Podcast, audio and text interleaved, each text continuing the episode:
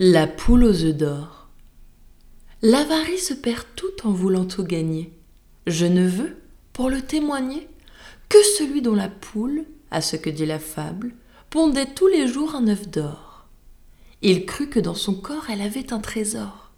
Il la tua, l'ouvrit, et la trouva semblable à celle dont les œufs ne lui rapportaient rien.